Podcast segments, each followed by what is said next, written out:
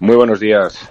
Aunque iniciábamos nuestra crónica económica esta mañana hablando de Rishi Sunak, que es un hombre del que sabemos más de su pasado que incluso de sus ideas económicas o su proyecto económico, incluso habiendo sido ministro de, de Finanzas del Reino Unido.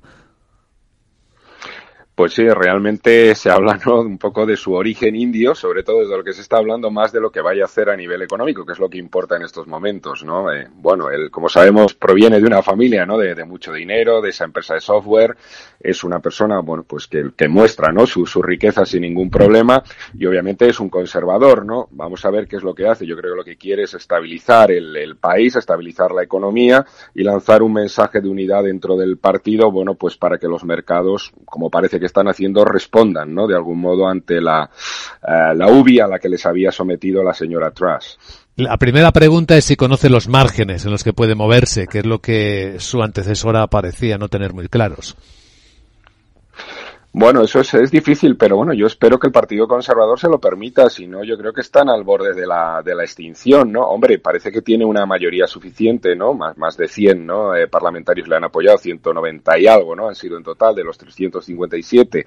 Pero claro, necesita, para ir sacando las leyes, poco a poco va a necesitar ese, ese apoyo y si no lo tiene, va a ser muy difícil que gobierne y estarán abocados a, a elecciones. Es que al Partido Conservador no le queda otra, ¿no? Más que eh, apoyarle de algún modo siempre y cuando no haga locuras como la señora atrás. ¿no?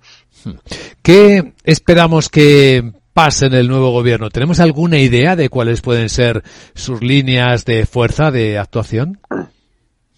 Bueno, pues todo para indicar ¿no? Que, va a haber ¿no? una, una rebaja de, eh, bueno, que no va a haber esa rebaja tan brutal de, de, de impuestos de la que se hablaba en, en, un primer momento hace, hace unas semanas y que bueno, que va a haber un recorte de, de gastos, ¿no? Lo único que se va a intentar es disminuir la, a la deuda de algún modo para calmar a los mercados y hacer que vuelva a subir la, a la libra esterlina también, ¿no? Yo creo que lo que se necesita es lanzar ese mensaje de unidad. Bueno, en temas de el Brexit, bueno, pues el protocolo de Irlanda, yo espero, creo que no va a haber un gran, una confrontación con la Unión Europea, no le interesa en estos momentos tal y como está el país, igual que no interesa, no a nivel comercial enfrentarse con, eh, con Europa. A nivel migratorio, hombre, yo creo que ahí sí que se va a mantener duro y a nivel de defensa, ellos han hablado de incrementar el presupuesto a un 3%, veremos si son capaces, ¿no? Con los problemas económicos que tienen. Él sí que está en esa línea, ¿no? De, eh, bueno, de proteger al país, ¿no? Y de incrementar ese presupuesto en defensa también. Personalmente, ¿se le conoce qué tal se lleva con los líderes del resto de Europa?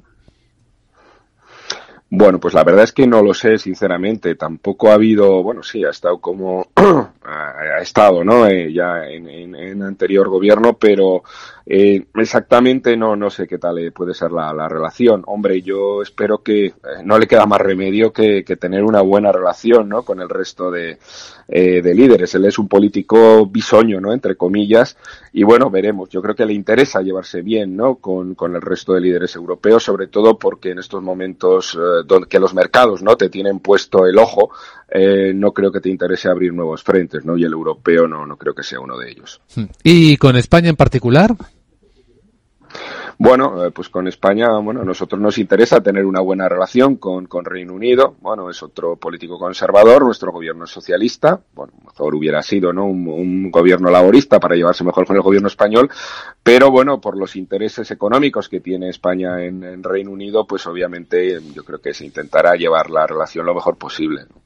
Pues ya tenemos un poco más de visibilidad dentro de lo posible del nuevo primer ministro británico y de la escena a la que se enfrenta. Don Miguel Ángel Benedicto, profesor de Relaciones Internacionales de la Universidad Complutense. Gracias por contarlo en Capital Radio. Buen día.